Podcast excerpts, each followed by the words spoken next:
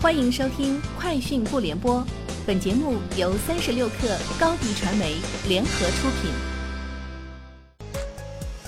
网络新商业领域全天最热消息，欢迎收听《快讯不联播》。今天是二零一九年二月二号。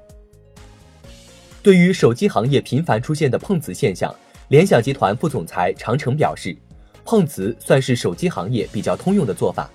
联想是用产品碰瓷。当年余承东出山的时候，大家也没说什么。黄章的魅族碰瓷是业界的标杆。最近雷军也出来对对手。对于二零一九年是否还会碰瓷这个问题，长城表示，二零一九年联想手机将会回到自己的节奏上。去年一直在追赶，所以会碰瓷小米，但今年不会了。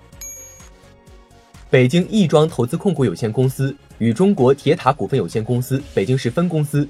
日前就开发区通信基础设施建设、运营等签署战略合作协议，双方将根据开发区具体情况，在开发区范围内就存量和新建资源的经营、五 G 产业规划、传输管道规划、能源经营、物联网和智慧城市等方面合作开展通信基站布点工作，努力打造国际一流的五 G 产业应用园区。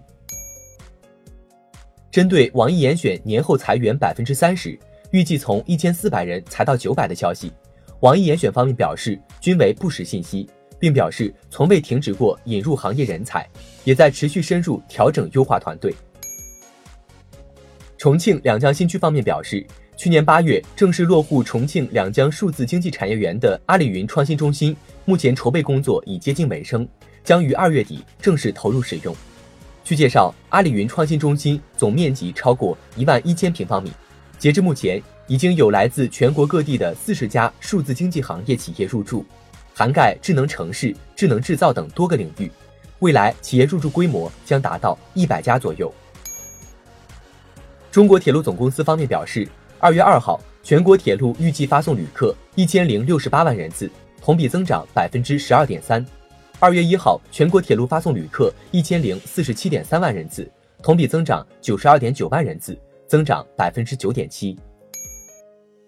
三十六氪讯，IT 橘子统计数据显示，红杉中国凭借二百四十七起投资事件，成为二零一八年最活跃的 VC 机构。中后期投资事件比例相比二零一七年有了较为明显的增长。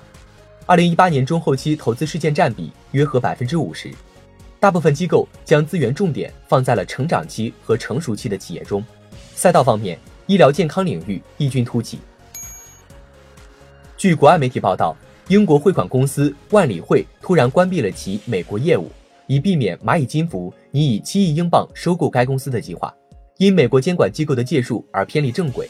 万里汇在本周发给客户的信息中表示，其股东已决定终止美国业务，并将于二月二十号后停止提供所有服务。去年年底以来，万里汇一直在就收购交易与蚂蚁金服进行谈判。自二零一二年以来，一直领导苹果 Siri 语音助手团队的比尔·斯塔西奥最近辞去了职务，但暂时并未离开苹果。此次领导层变动是苹果负责机器学习和人工智能战略的高级副总裁约翰·詹安德里亚重组努力的一部分。后者已经接管了 Siri 团队。詹安德里亚去年四月加入苹果，十二月晋升为高级副总裁，一直致力于推动 Siri 团队更注重长期研究。以上就是本期节目的全部内容，祝各位新年快乐，年后见！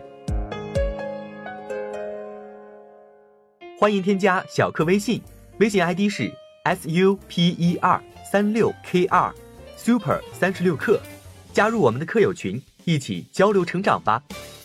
高迪传媒，我们制造影响力。商务合作，请关注公众号高迪传媒。